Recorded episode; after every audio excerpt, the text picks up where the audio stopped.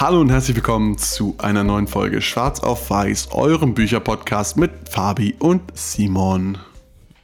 Und wie schon in der letzten Folge angekündigt, quasi heute der zweite Teil zu dem Buch von Warren Buffett oder zur Biografie von Warren Buffett, Das Leben ist wie ein Schneeball.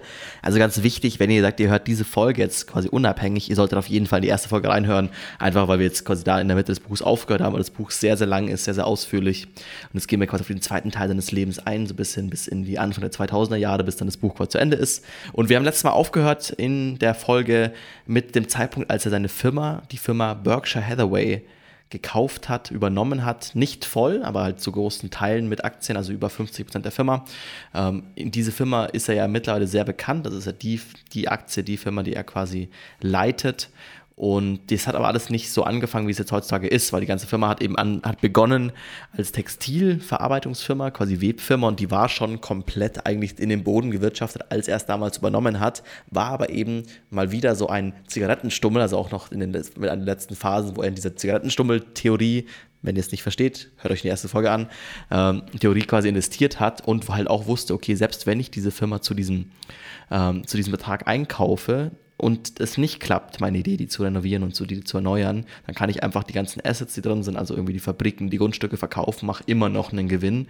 Was er nicht vorhatte, aber was auf jeden Fall so der Backup-Plan war, dass falls das mit, seinem, mit der Erneuerung der Firma nicht funktioniert.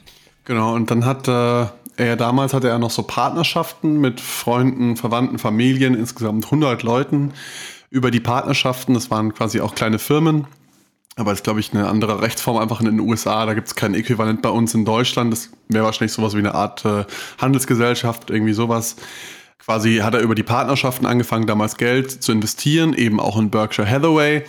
Und irgendwann hat er gemerkt, so, okay, ich habe jetzt diese, diese ganzen Partner hier und es wird auf jeden Fall immer mehr und mehr Arbeit, die zu managen. Und äh, hat dann gesagt, okay, jetzt, jetzt äh, schlöse ich diese Partnerschaften auf und äh, das Geld, was ich daraus verdiene sozusagen ähm, und das, was auch meine bisherigen Partner verdient haben, empfiehlt er allen in Berkshire Hathaway zu investieren.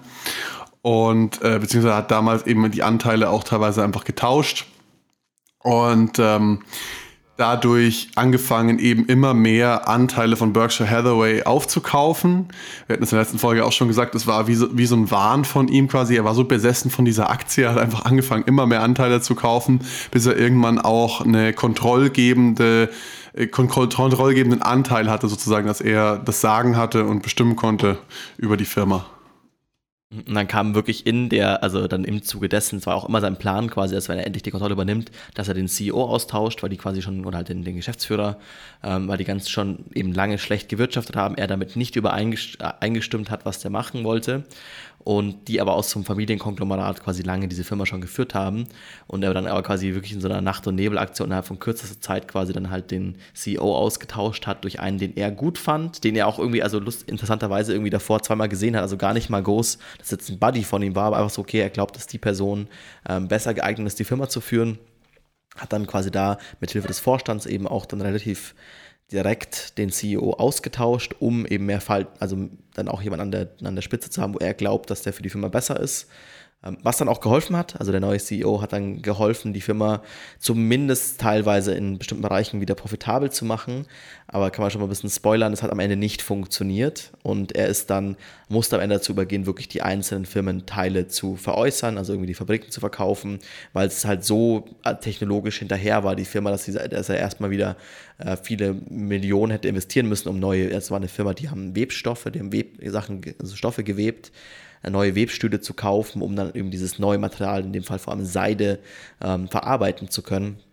Und da hat er sich dann dagegen entschieden und musste leider dann auch das durchziehen, was er sich eigentlich davor vorgenommen hat, es nicht zu machen, die ganzen Fabriken zu schließen, die Arbeiter auf, den, auf die Straße zu setzen, was er ja aus seiner Vergangenheit schon mal gemacht hat und da sehr krassen Gegenwind hatte. Das ging diesmal ein bisschen besser, weil die Arbeiter auch dann dementsprechend Abfindung bekommen haben und so. Aber es trotzdem halt eigentlich leider in dem Fall muss man fast sagen, diese Ursprungsidee hat nicht funktioniert. Das ist wirklich diese Firma zu retten, diese Firma umzustrukturieren, damit da quasi ein, profitables Unternehmen raus wird, ähm, sondern er musste dann quasi den Plan B wählen und die Firma einzeln Stück für Stück veräußern. Was nicht so schlecht war am Ende für ihn als, also für ihn als Businessmensch, weil er schon nach, schon bevor das passiert ist, in den Jahren davor, in dieses Konglomerat Berkshire Hathaway mit dem Geld, was er in der Firma hatte, immer mehr und mehr weitere Firmen und Firmenanteile zugekauft hat. Also er hat quasi sehr schnell erkannt von, hey, bei Berkshire Hathaway habe ich oftmals den Punkt, dass ich viel Geld rumliegen habe, was ich nicht, also was ich nicht wirklich ausgeben kann, weil ich brauche nicht mehr Mitarbeiter, neue Webstühle, so viel Geld war es dann doch nicht. Und dann hat er gesagt, okay, gut, dann kaufe ich mit dem Geld, was ich übrig habe, kaufe ich andere Firmenanteile und kann dann so quasi das Geld immer hin und her shiften, auch zwischen denen. Und das Geld kam eben hauptsächlich auch aus dem Versicherungsgeschäft in dem Teil. Also man kann sich das ganz gut so vorstellen. Ihr zahlt Versicherungsbeiträge ein, jetzt zum Beispiel für eure Krankenversicherung und die, die Versicherung hat erstmal einen Riesenbatzen Geld rumliegen. Und wenn einer dann krank wird oder einer einen Schaden hat, dann zahlt die Versicherung Geld aus. Aber in der Zwischenzeit kann man mit dem Geld eben was machen oder das das Geld, wie man so schön sagt, für sich arbeiten lassen. Und genau das hat er eben gemacht. Also er hat die Tochterunternehmen, waren, eh, war eben auch eine Versicherung dann äh, Anfang der 70er Jahre. Und äh, aus dieser Versicherung hat er das Geld rausgezogen, eben in die Muttergesellschaft Berkshire Hathaway. Und wie Simon gerade schon gesagt hat, das Geschäft äh, mit den Textilien hat sich einfach nicht gelohnt. Deswegen hat er das, das Geld nicht wieder da, da rein investiert, sondern eben dann angefangen, andere Unternehmen rein zu investieren, beziehungsweise komplette Unternehmen zu kaufen, später im Verlauf seiner weiteren Karriere. Ähm, eins dieser Unternehmen war Blue Chip Stamps, also die haben quasi so äh, Rabattaktionen und Gutscheincodes gehabt. Aber es war, also man muss auch sagen, es war zu dem Zeitpunkt, als er es gekauft hat, eigentlich schon veraltet. Also war das auch da eine Fehlinvestition. Es hat nie geklappt, dass er damit wirklich groß Geld verdient hat, äh, weil eben das, die Zeit halt rum war. Das, also das war eine, an sich war die Idee, also wieso machen Supermärkte das, dass sie quasi diese Rabattcodes rausgeben, ist halt um Kunden zu gewinnen.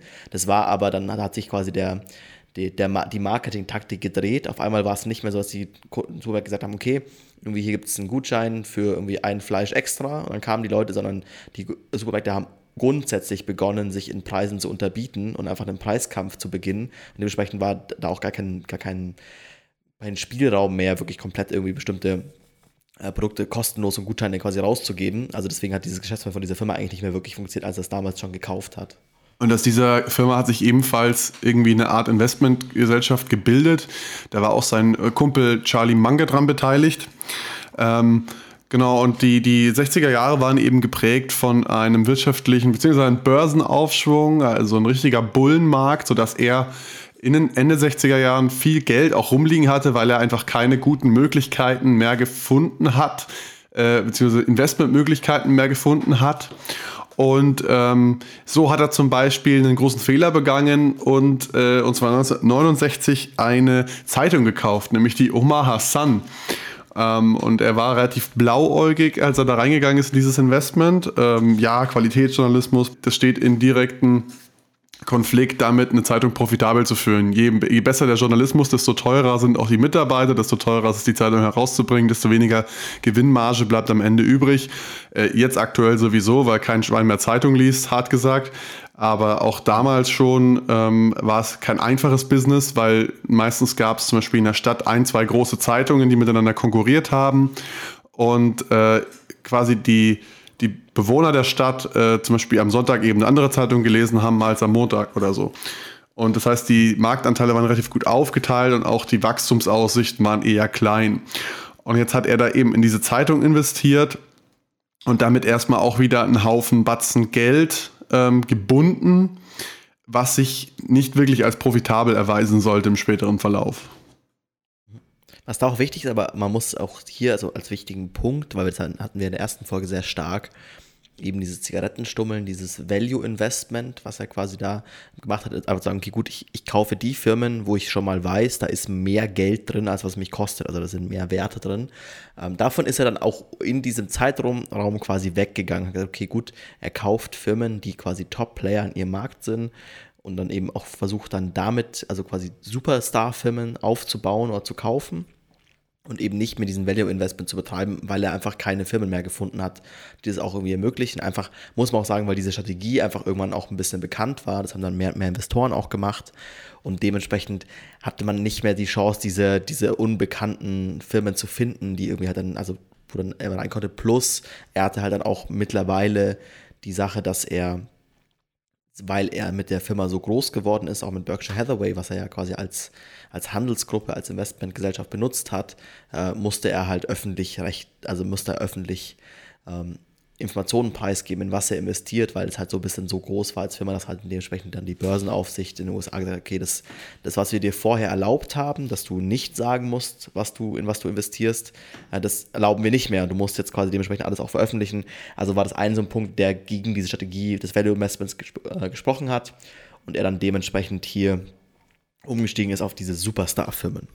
Auch bei diesen Superstar-Firmen hat er eben dann zugelangt, ähm, und zwar Mitte der 70er Jahre, als infolge von einer hohen Inflation dann irgendwann der ähm, die Blase geplatzt ist sozusagen und starke Kursverlöse, äh, starke Kursverluste an den Märkten eingetreten sind, da hat er dann zugegriffen und eben in große Firmen investiert wie Coca-Cola, American Express, ähm, über die 70er, 80er Jahre und eben auch Anfang der 70er Jahre äh, in den Süßwarenhersteller Seas Candies aus ähm, Westamerika, ich glaube Kalifornien oder so hatten die ihren Sitz und hat da, das hat sich auch später als sehr, sehr profitables Investment für ihn herausgestellt.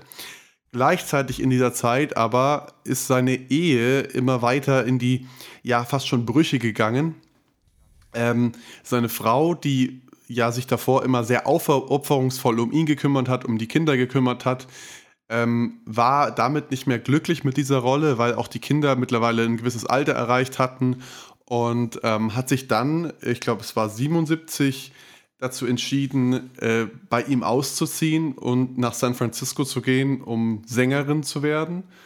Ähm, also sie hat dann in vielen Jazzbars erstmal, oder nicht nur Jazz, aber halt in so kleinen Bars gesungen und äh, sich auch immer mehr politisch engagiert.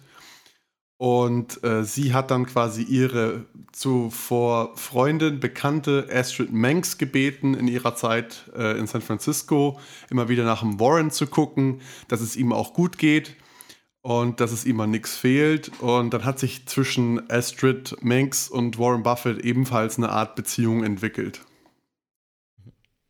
Und dann eben das auch dann mehr und mehr dann zwischen den beiden ist dann auch enger geworden. Und es war dann auch so für Warren so ein bisschen Ersatz. Und man muss auch sagen, dass dann seine ursprüngliche Ehefrau, sie haben sich, soweit ich weiß, haben sie sich nie offiziell getrennt. So, er stand auch immer hinter ihr, hat sie weiterhin quasi unterstützt mit auch finanziell, äh, ihren, aber ihren Wohltätigkeitszwecken. Also er selbst ist ja, muss man sagen, also Warren Buffett, was man aus dem Buch vor allem rausliest, hat einfach einen enormen Spaß daran, eine enorme Freude, einfach mehr Geld zu verdienen, Geschäfte aufzubauen aber auf der anderen Seite auch im Laufe seines Lebens gelernt, dass er nicht knausig sein muss überall und auch versucht sich dann quasi ähm, also sich ähm, einzusetzen für die Ärmeren der Gesellschaft, irgendwie auch Geld zu spenden, Geld zu investieren in irgendwie Bildung. Ähm, auch hat, hatte auch sein großes Vorbild dann auch von Dale, Dale Carnegie in dem Fall wieder, der dann in verschiedensten Universitäten des Landes ähm, Bibliotheken gestiftet hat und hat auch immer quasi für sich gesehen, okay, wenn ich mal ins Grab falle, habe ich eigentlich nicht vor, dass meine Erben viel Geld von mir bekommen. Das ist nicht das Ziel. Das war nie sein Wunsch, dass auch seine Kinder ähm, da irgendwie halt dann von ihm profitieren. Die müssen es alle selber machen. So war er auch ein harter, hat damit als harter Vater quasi regiert, obwohl er ihnen dann doch natürlich viele Sachen ermöglicht hat. Er meinte, okay, da könnt ihr euch nicht darauf verlassen, macht euren eigenen Weg aber eben hat dann über seine Frau, obwohl sie dann nicht mehr wirklich eine Form von Beziehung geführt haben, die wir jetzt, glaube ich, als klassische Ehe bezeichnen könnten, sondern halt irgendwie beide so nebeneinander hergelebt haben. Er hatte eine neue Freundin, eine neue Geliebte, trotzdem weiterhin quasi unterstützt bei ihrem, vor allem ähm, verschiedensten sozialen Projekten und da quasi halt versucht, ja, auch diese Beziehung glaube ich, weiterhin offen, offen zu halten und es kommt auch in dem Buch weiterhin auch in dieser Episode seines Lebens eine große Dankbarkeit ähm, dafür quasi raus, dass Susi sich so immer um ihn gekümmert hat ähm, und er da quasi auch nichts Böses ihr wollte. Also die sind da sehr, also laut Buch irgendwie sehr im Einvernehmen von, okay, sie hat ihm quasi die neue Freundin irgendwie vor die Nase gesetzt und er, sie macht, also macht ihr Ding, er kümmert sich weiter finanziell um sie auseinandergegangen. Nach außen haben sie aber diese Ehe weiterhin aufrechterhalten. Das heißt, auf öffentliche Auftritte sind sie meistens zusammengegangen.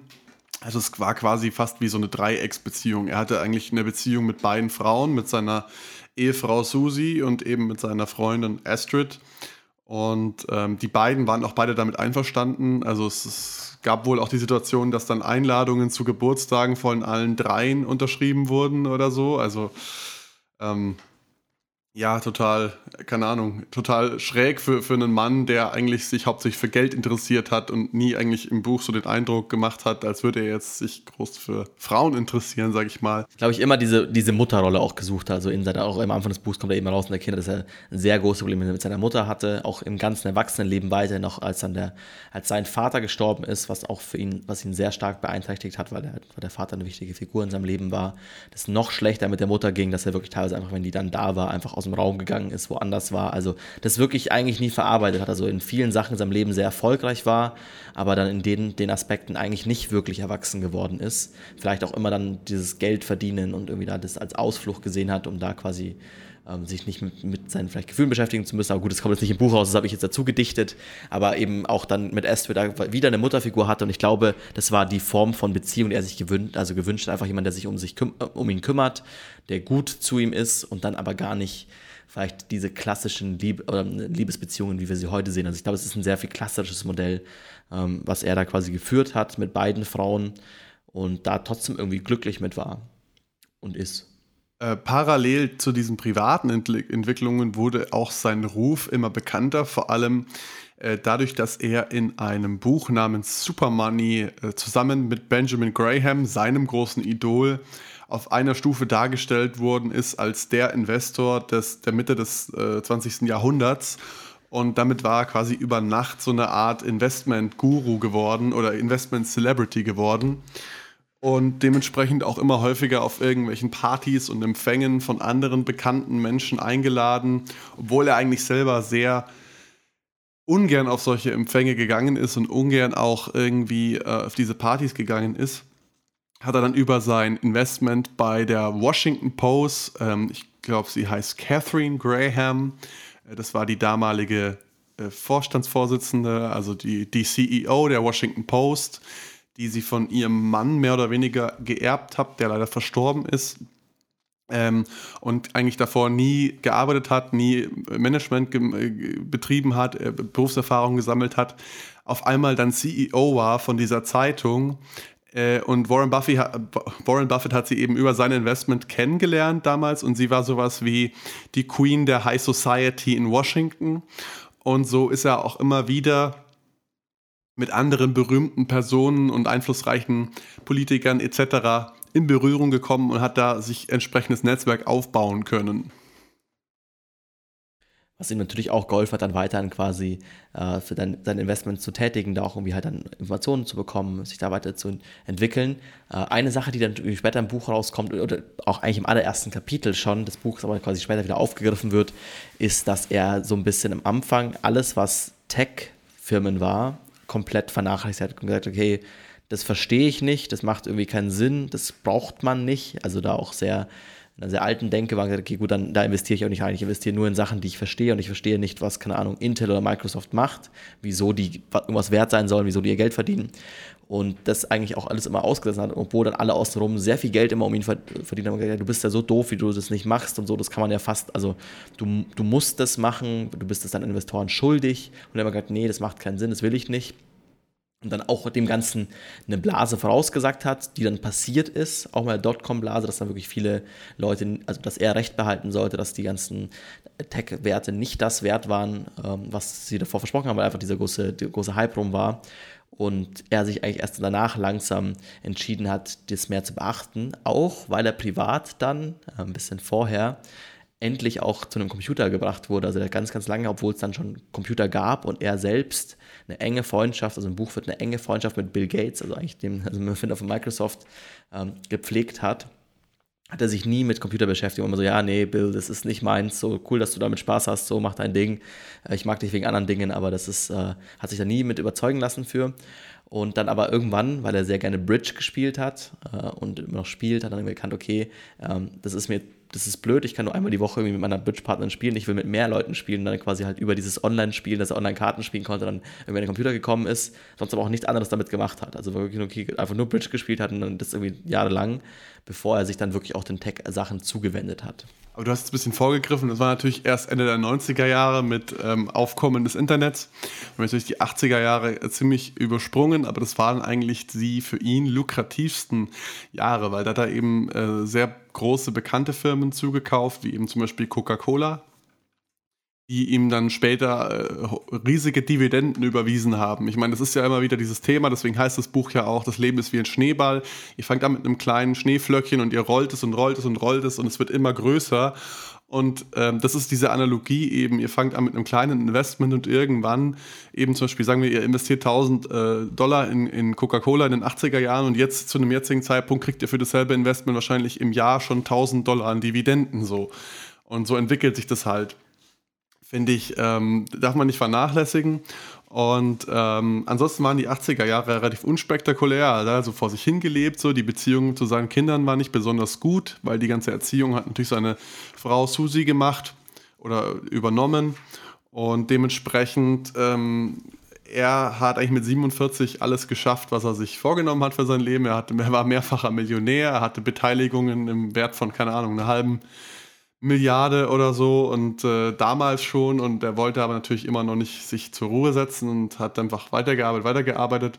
Äh, da gab es dann eine Kontroverse mit der amerikanischen Börsenaufsicht auch noch, weil eben äh, dieses Unternehmen Blue Chip, in das er investiert war und Berkshire Hathaway und noch ein anderes äh, Unternehmen namens Diversified Retailing, die hatten sich irgendwie gegenseitig voneinander die Anteile äh, gekauft, Aktienanteile gekauft und waren halt so ein bisschen verwoben und dann gab es eben den Fall, dass sie in ein anderes Unternehmen investiert haben. Und dann hat die Finanzaufsicht gesagt, hey, der Preis, den ihr da zahlt, der ist viel zu hoch, das Unternehmen ist doch viel weniger wert an der Börse, da geht was nicht mit rechten Dingen zu. Aber dadurch, dass er bereits eben einen gewissen Ruf hatte und auch ähm, eben den Ruf, dass er sehr ehrlich war und sehr ähm, ja, gesetzestreu war, hat sich das auch zu seinen Gunsten wieder ausgewirkt und dann haben sie halt über diese Periode der 70er Jahre ihre Firmen entworren sozusagen und dann ist Charlie Manga auch sozusagen so der, der Junior-Partner geworden bei Berkshire Hathaway. Die beiden sind ja sehr, sehr gut befreundet. Also die werden teilweise als siamesische Zwillinge bezeichnet. Und ähm, so hat sich eigentlich das Berkshire Hathaway entwickelt, wie es heute mittlerweile bekannt ist. Mhm.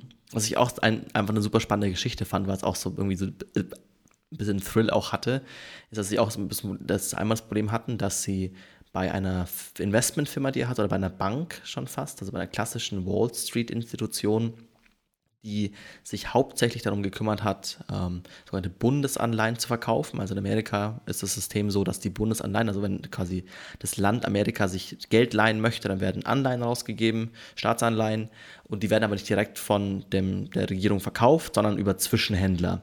Und diese Zwischenhändler können quasi dann für diese Anteile bieten, die, auf, die kaufen und dann weiter verkaufen. Halt mit einem Gewinn, hoffen sie, erhoffen sie sich natürlich. Und da gab es ganz, lang, ganz, ganz lange wenig Regularien und das konnte quasi in Szenarien enden, wo halt dann irgendwie einer der Zwischenhändler, der möglichst viel Geld hatte, irgendwie alle, so viel wie möglich Anteile aufgekauft hat. Danach dann quasi der Markt begrenzt war, alle wollten die haben und er konnte halt einen horrenden Preis aufrufen, damit viel Geld verdienen. Und war das aber halt irgendwie unfair war, auch zwischen zwischen den Banken und so, wurde es dann irgendwann reguliert. Aber das hat dann in eine Firma, wo Warren Buffett investiert war, ähm, das wollte sich dann da der, der, der, der Managing Partner, der dieses Geschäft verwaltet hat, nicht gefallen lassen, hat angefangen über irgendwie Zwischenfirmen und irgendwie auch über Kundenkonten und so, dann doch mehr als die erlaubten, ich glaube in dem Fall 15 Prozent der Staatsanleihen zu kaufen. Und ist dann auf, das ist dann aufgeflogen.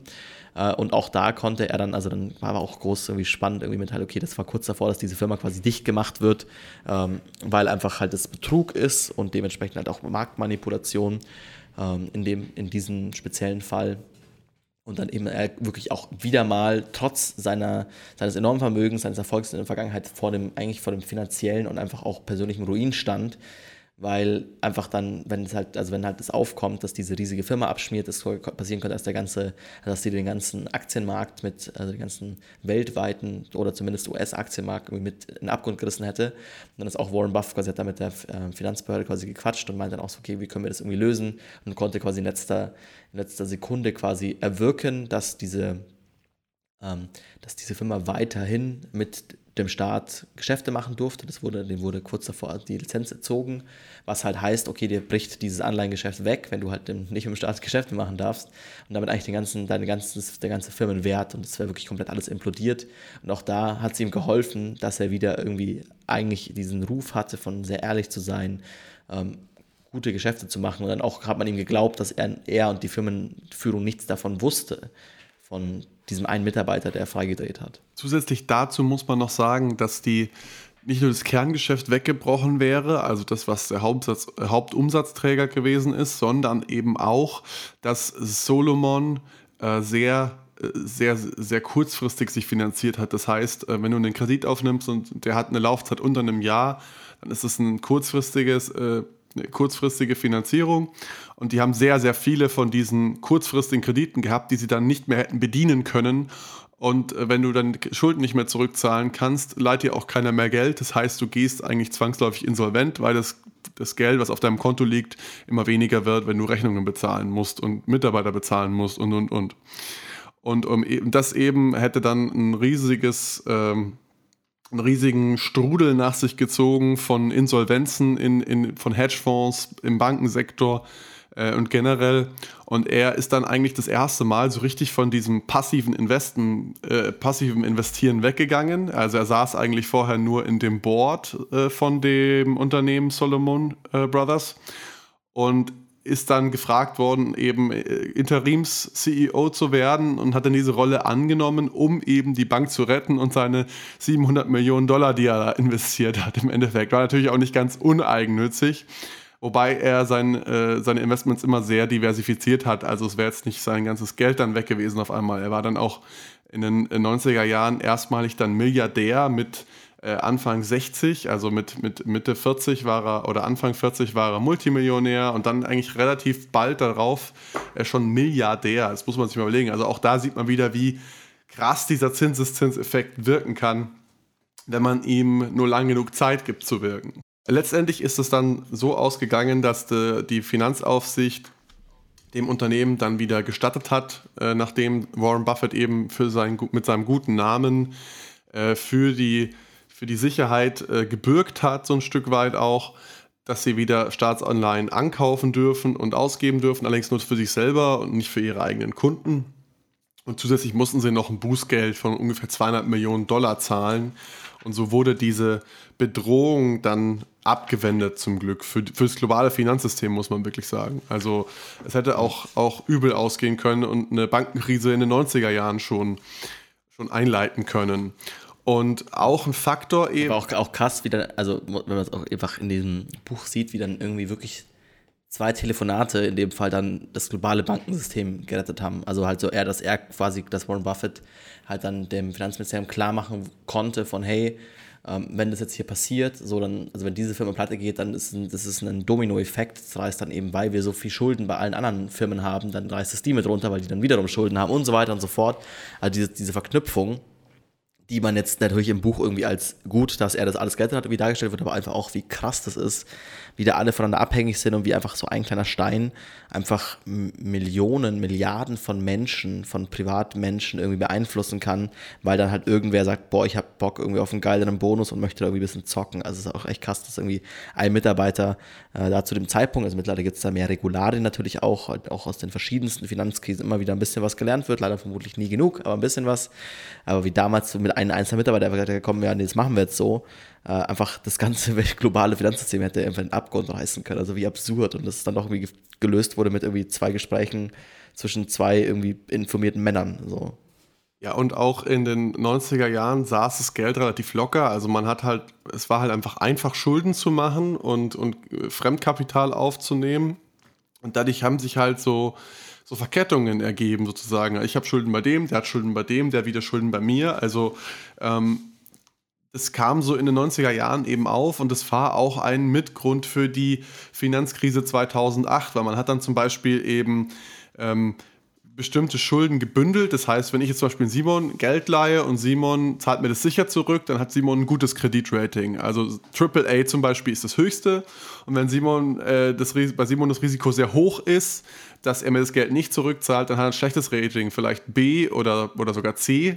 Und dementsprechend verlange ich natürlich einen höheren Zinssatz von Simon, äh, quasi um das zu kompensieren, dieses Kreditausfallrisiko.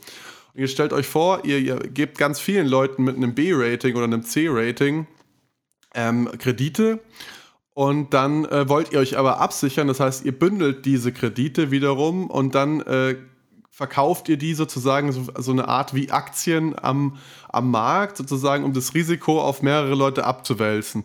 Und äh, wie ihr vielleicht schon merkt, das kann eigentlich gar nicht so richtig funktionieren, wurde aber im großen Stil betrieben wird auch richtig kompliziert, wird auch kompliziert, dann ist auch wieder dann mit für die Finanzkrise im Jahr 2008 verantwortlich. Gibt es einen ganz coolen Film, wo ich finde, man, man versteht es ganz gut. Es ist, glaube ich, schwer, uns jetzt zu folgen. Aber könnt ihr euch den Film anschauen, The Big Short, wo genau das immer wieder mit verschiedensten guten Beispielen irgendwie erklärt wird, wie dieses Derivate-Geschäft, wie es heißt, genannt wird, was auch, wo sich Warren Buffett auch immer wieder gegen ausgesprochen hat. Er meint, er meint, das macht keinen Sinn. Das ist quasi eigentlich nur, diese Derivate haben keinen Wert, die sind nur quasi, was die Menschen reininterpretieren. Und das ist irgendwie nichts, was er, was er für sinnvoll erhält, erachtet. Genau. Und er ist dann über die 90er Jahre eben, als auch immer mehr Internet-Startups gab, also das war damals, wie gesagt, das Geld saß locker, es war einfach ein Startup zu gründen ohne Produkt und einen Haufen Geld einzusammeln und ähm, der Run auf diese Startups, das ist so eine, eine self-fulfilling prophecy. Also wenn ich quasi jemanden, äh, wenn ich an der Börse eine Aktie kaufe, dann steigt die im Wert. Und wenn die im Wert steigt, dann, dann liege ich ja richtig. Weißt du, das ist so dieses Thema gewesen Ende der 90er ja. Jahre. Und äh, es haben sehr, sehr viele Leute einfach darauf gewettet, dass diese Internetfirmen mal richtig, richtig groß werden aber die meisten haben es halt nicht überlebt, als dann 2001 auf einmal der Kursrutsch eingesetzt hat, weil dann ziehen die, ziehen die Leute ihr Geld wieder raus sozusagen. Dann haben wir wieder das Thema, okay, ich fordere meine Kredite zurück, die Leute können nicht bezahlen äh, und die Firma geht Konkurs. Ähm, ist natürlich sehr vereinfacht dargestellt jetzt, aber äh, wenn ihr das Ganze nochmal genauer nachlesen wollt, dann empfehle ich auch sehr das Buch an der Stelle. Äh, da wird es natürlich sehr, sehr ausführlich erklärt.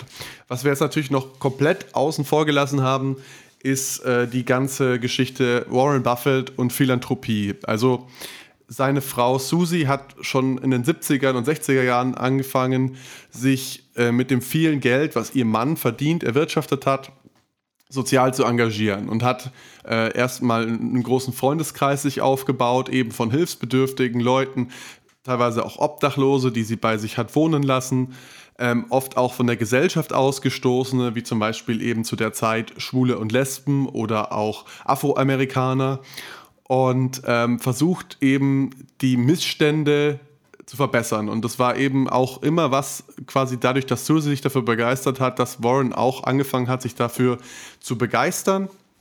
Und so haben sie eben angefangen, eine Stiftung zu gründen. Und um eben sozial benachteiligten Menschen zu helfen in der damaligen Zeit, war die Stiftung noch relativ mit wenig Kapital ausgestattet, was natürlich über die äh, ja, 50 Jahre an der Börse immer mehr geworden ist, ein Stück weit.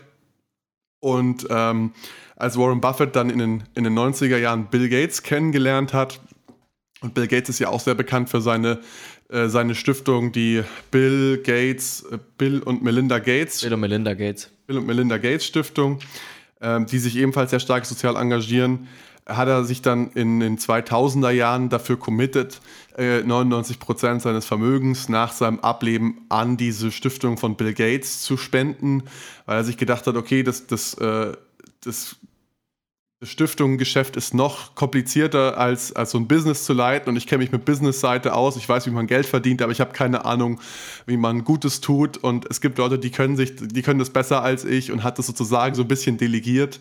Äh, fand ich ganz amüsant, weil das der einzige große Milliardär ist, der gesagt hat, okay, ich weiß nicht, ich weiß, ihr könnt mein Geld besser für gute Zwecke einsetzen als ich selber, weil alle anderen bauen sich hier eine Kirche auf mit ihren Stiftungen und äh, eben um der Nachwelt was von sich zu erhalten. Ich glaube, das ist sowieso, äh, ist jetzt meine Interpretation, eine der Mitgründe, warum jeder Mensch überhaupt irgendwas tut, warum wir eine chinesische Mauer haben, warum wir die Pyramiden von Gizeh haben und so weiter. Jeder Mensch will irgendwie der Nachwelt was hinterlassen.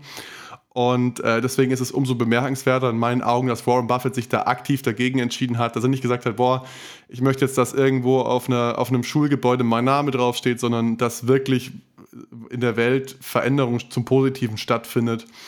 Und äh, es gibt keinen besseren dafür als den Bill, meinen guten Freund, das äh, zu verwalten.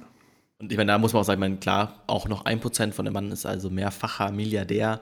So ist immer noch viel Geld, was dann quasi übrig bleibt, eventuell auch halt für Erben, weil er sich doch noch umentscheidet, das zu machen, aber also seinen, seinen Kindern was vererben möchte, aber halt eben schon immer so einen Punkt hatte von, ich verdiene irgendwie Geld, weil ich es geil, weil ich es kann und irgendwie, weil ich es irgendwie geil finde, so, aber dann geht das Geld irgendwie um des Geldes willen. Also wenn man dem Buch Glauben schenken darf, ging es nie um Geld, um des Geldes willen, um damit was zu machen. Also dass selbst irgendwie, dass er sich immer noch reut, wenn er für irgendwas zu viel Geld zahlt und am liebsten irgendwie halt nicht im Hotel schlafen würde, sondern irgendwie halt bei Freunden, wo es umsonst ist und so.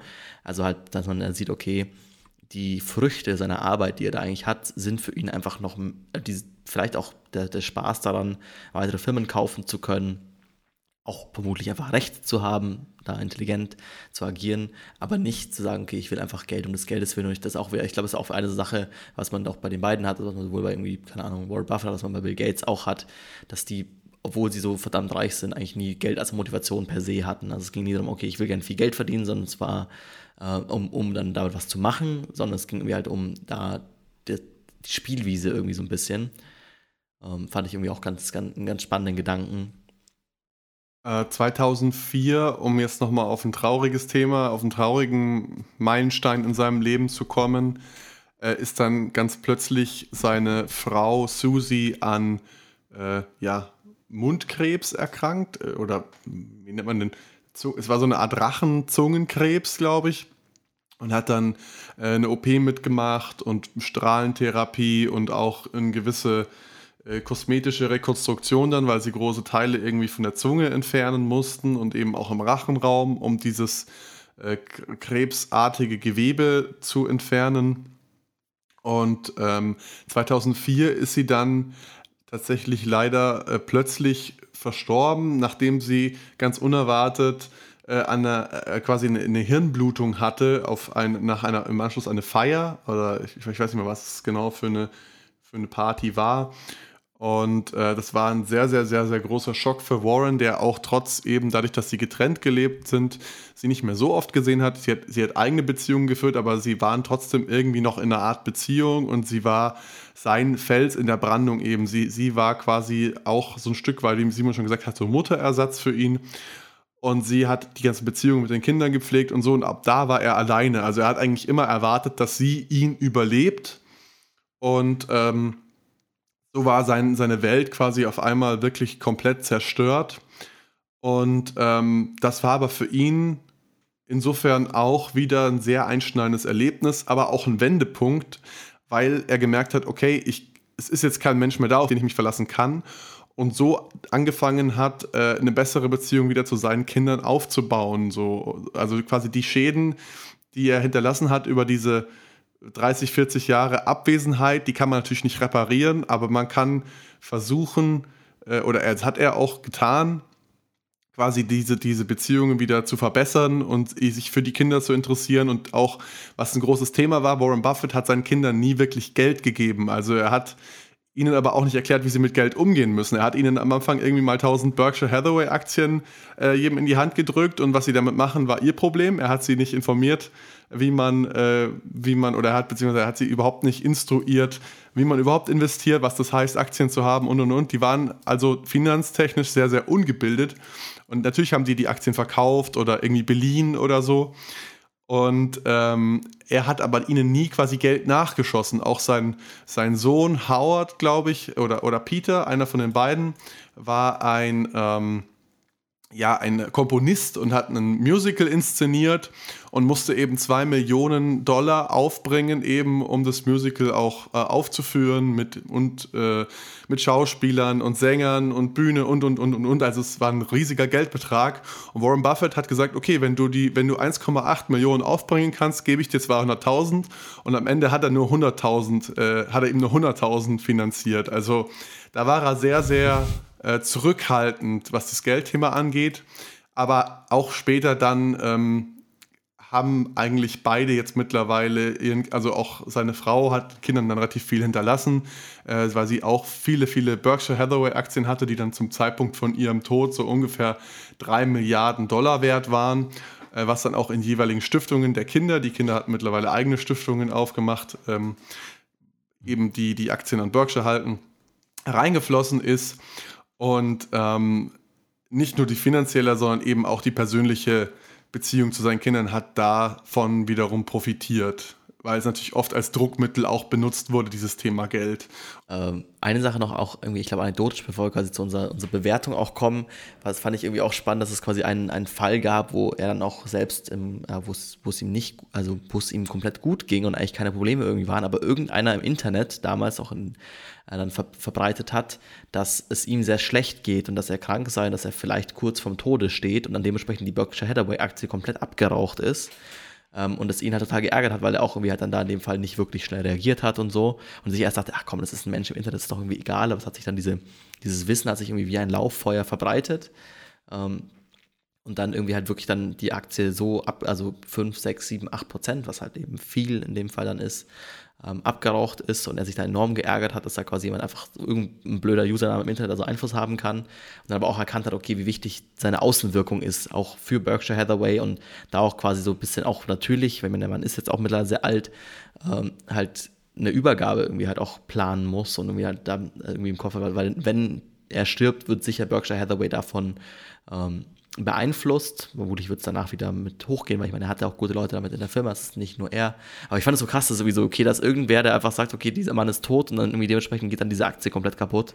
Oder komplett kaputt, aber quasi äh, stürzt dann einfach von an dieser einen Falschinformation sehr, so stark ab und nur weil er nicht rechtzeitig reagiert hat und irgendwie einen Videocall gemacht hat im Sinne von, hey Leute, ich bin eigentlich noch da, mir geht's total gut, ähm, dass das, also wie, wie krass das dann auch irgendwie Einfluss auf dein Leben nimmt und wie, also wie sehr du da auch committed sein musst, dass, dass solche Sachen einfach nicht gehen oder als er dann auch mal krank war, dass er sagt, er musste die Kommunikation um seine Krankheit auch sehr stark irgendwie halt ähm, überblicken, damit eben das nicht am Ende dann auf seine Investoren, die ihm immer sehr wichtig waren, äh, Einfluss nimmt, weil die dann irgendwie verkaufen, dann irgendwie die Werte schlechter werden und so. Also schon auch ein krasser, eine, eine heftige Belastung, was das irgendwie angeht, da immer performen zu müssen. Ja, was ich auch krass finde, ist, oder was das überhaupt erst möglich gemacht hat, ist, dass die Berkshire Hathaway Aktie eben immer mit einem Aufschlag gehandelt wurde. Das heißt, ich meine, Warren Buffett hat äh, gewisse Aktieninvestments, die kann man ja relativ leicht bewerten an der Börse. Das heißt, wenn ich jetzt 1000 Aktien von Apple habe, dann kann ich heute nachschauen, was Apple an der Börse wert ist und ausrechnen, was dieses Investment insgesamt wert ist. Aber quasi dieser Aufschlag, mit dem Berkshire gehandelt wurde, war eben mehr, äh, äh, oder beziehungsweise der Preis, mit dem Berkshire gehandelt wurde, war eben mehr als das, was seine Investments in der Summe wert waren. Und dieser Aufschlag war eben die Person Warren Buffett. Ähm, und das, das, erklärt eben auch diese starken Reaktionen auf Nachrichten zu seinem Gesundheitszustand. Und als er dann äh, auch Anfang der 2000er Jahre an einem, kein Darmkrebs, aber er hatte so, so Polypen oder so, die muss, oder es muss ein Stück, Stück von seinem Dünndarm entfernt werden. Ähm, daraufhin hat die Aktie auch dementsprechend krass reagiert. Und wie Simon schon gesagt hat, dann hat er eben so eine Art Übergabe mal angefangen einzuleiten aber die hat bis heute noch nicht stattgefunden. Also der Mann hat letzte Woche seinen 92. Geburtstag gefeiert und ist eigentlich noch relativ fit. Äh, ich weiß nicht wie ein Turnschuh, aber äh, noch fit genug und steht immer noch an der Spitze dieses Unternehmens zusammen mit seinem Partner Charlie Munger. Ähm, und das, und das, obwohl er quasi im Buch beschrieben eigentlich hauptsächlich Jerry Cola isst und Hamburger von McDonalds isst, äh, Jerry Cola trinkt und Hamburger von McDonalds isst äh, scheint es doch irgendwie da eben kein Ableben getan zu haben. Und keinen Sport getrieben hat sein ganzes Leben. Also er hat Sport und körperliche Betätigung verabscheut. Äh, auch sehr bekannt laut Buch waren seine radikalen Diäten, wo er dann auf einmal von einem Tag auf den anderen von 2000 auf 1000 Kalorien runtergegangen ist, aber so nach dem Motto, ja, 1000 Kalorien, ich esse aber, was ich möchte. Also wenn ich halt jetzt einen Big Mac essen will, dann hat er halt 1000 Kalorien, dann esse ich den restlichen Tag gar nichts mehr. Also auch relativ ungesund eigentlich, das Ganze. Mhm. Ähm, der Vollständigkeit halber muss man noch erwähnen, äh, der, der nächste große Meilenstein in seinem Leben war eigentlich 2006 dann, als er seine langjährige Freundin Astrid Mengs geheiratet hat, eben zwei Jahre nach dem Tod von seiner Frau Susan. Und äh, die beiden sind auch bis heute noch zusammen. Buffett ist nach wie vor in Omaha, ähm, fährt jeden Tag mit seinem eigenen Auto zur Arbeit, holt Gäste, die nach, nach Omaha kommen, um Berkshire zu besuchen, um ihn zu besuchen, persönlich vom Flughafen mit dem Auto ab und fährt sie ins Büro und so. Also wahnsinnig bodenständiger Dude und äh, das Buch, finde ich, lässt ihn sehr sympathisch wirken. Ich meine, es ist natürlich eine Biografie, er hat natürlich sein Okay drüber gegeben, also eine gewisse Art von Bias ist mit Sicherheit da. Aber um zu unseren Kategorien überzugehen, ähm, ich fand das Buch wahnsinnig geil. Von mir gibt es einen Daumen hoch. Es gibt einen tiefen Einblick, also 1000 Seiten tiefen Einblick in die Persönlichkeit des erfolgreichsten Investors des 20. Jahrhunderts und auch noch des 21. Jahrhunderts. Aber die Grundlage dafür ist natürlich zwei, äh, im 20. Jahrhundert gelegt worden. Äh, es war sehr verständlich geschrieben. Ich habe die deutsche Version gelesen, ich glaube Simon auch. Und ähm, gut, Quellendichte ist jetzt so ein Thema bei dem Buch. Also die, die Autorin Alice Schröder hat sehr, sehr gründlich recherchiert und auch viele persönliche Zitate mit Quellenangaben hinterlegt. Aber nichtsdestotrotz sind es halt natürlich Zitate von der Person, die es erlebt hat. Also gebe ich hier mal eine 2 von 5 großzügigerweise. Und bei Anwendbarkeit muss man sagen, es ist eine Biografie. Ich kann nicht das Leben von Warren Buffett leben, deswegen gibt es da eine 0 von 5. Also, das ist äh, keine Kategorie für dieses Buch. Aber nichtsdestotrotz, wie gesagt, Daumen nach oben. Und wenn ihr Zeit habt, euch dieses die außergewöhnliche Leben äh, zu Gemüte zu führen, dann tut's, wenn ihr könnt. Mhm. Äh, ja, gehe ich, nicht, geh ich nicht mit d'accord. Also verständlich auf jeden Fall. Ich habe es auf Deutsch auch gelesen. Man, es, ist, es geht gut durch äh, vergebe ich vier von fünf, weil ich finde, also es ist einfach massiv, die tausend Seiten. Also auch auf viele Sachen. Ich glaube, man hätte das, gut, das Buch gut in 400 Seiten schreiben können, weil einfach viele Sachen wirklich fast schon dann bis zu Gesprächen in bestimmten Situationen runtergebrochen irgendwie erklärt wird oder dargestellt wird, wo ich denke, boah, irgendwie. Ähm, ihr habt vielleicht auch gemerkt in der zweiten Folge, dass der Fabi deutlich mehr getragen hat als ich, weil ich am Ende auch wirklich dann teilweise noch drüber geflogen bin, weil es mir einfach zu viel war. Also ähm, verständlich ja, aber ich finde, es zieht sich sehr, man hätte es auch gut runterkürzen, äh, runterkürzen können. Äh, ich glaube, die 1000 Seiten braucht es tatsächlich nicht. Äh, Quellendichte 1 von 5, ja, die Quellen, also die sie angeben, sind halt, also wenn es Sachen gibt, die wirklich faktisch belegbar sind, sind sie angegeben, aber es ist, wie du schon sagst, Biografie ist kein Typ, ist einfach kein typisches ähm, ja, wo wir sagen können, wir haben jetzt vier Quellen, dann ist gleich auch mit Anwendbarkeit, genau wie du sagst, äh, bei bleibe ich auch, bin ich auch bei 0 von 5, äh, weil es ist, also ist passt für dieses Buch nicht. Äh, Würde ich es empfehlen, äh, da wir sagen, man muss Ja und Nein geben und nichts dazwischen. Also es halt, kommt halt darauf an, ob man sagt, man ist an dem Leben sehr interessiert. Äh, ich war es am Anfang, ich bin es jetzt am Ende nicht mehr. Ich würde es deswegen nicht weiterempfehlen, weil es für mich ein bisschen die Lust an der Figur Warren Buffett hat verlieren lassen, einfach weil es so ein Brecher ist. Also das war so ein bisschen, das hat mich schon sehr ähm, zum Ende hin dann irgendwie abgeschreckt und ich eben, ich habe es auch dann zum Ende nicht mehr wirklich gut gelesen, so, weil es einfach so viel war. Ich glaube, ich hätte es sonst ungefähr so nach knapp zwei Dritteln weggelegt, wenn wir es nicht für einen Podcast gelesen hätten. Ja, ähm, das war's. Warren Buffett, die Doppelfolge. Ihr habt es geschafft äh, bis hierhin. Also zweimal 50 Minuten ist natürlich äh, auch ein Riesenbrecher jetzt von uns aus dem Podcast. Ähm, vielen Dank fürs Zuhören. Wenn ihr Bücherwünsche habt, schreibt uns doch gerne eine E-Mail.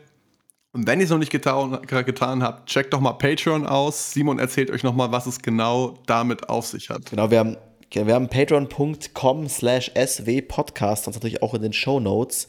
Und äh, eben Fabi und ich, wir lesen nicht nur Bücher hier im Podcast, wir lesen auch nebenher welche, die wir meistens dann nicht für den Podcast speziell zu zweit lesen. Also wir kommen ganz gut eigentlich, würde man sagen, so ungefähr auf ein Buch pro Woche, wenn es gerade nicht 1000 Seiten hat.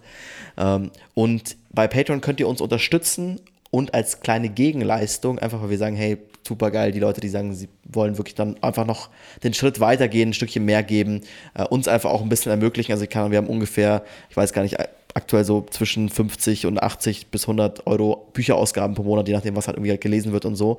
Ähm, wenn ihr uns da unterstützt und quasi auch dann diese Ausgaben quasi uns helfen wollt, irgendwie zu finanzieren, weil wir sonst eben auch nicht groß Werbung im Podcast haben, wäre das toll, wenn ihr es auf patreon.de slash swpodcast, äh, patreon.com slash swpodcast macht und könnt dann eben Zusatzfolgen bekommen, kurze Zusatzfolgen, wo wir jeweils dann einzeln die Bücher, die wir noch nebenher lesen, euch vorstellen. Also auf jeden Fall auch eine coole Zusatzding, um noch, noch mehr SW-Podcast zu bekommen.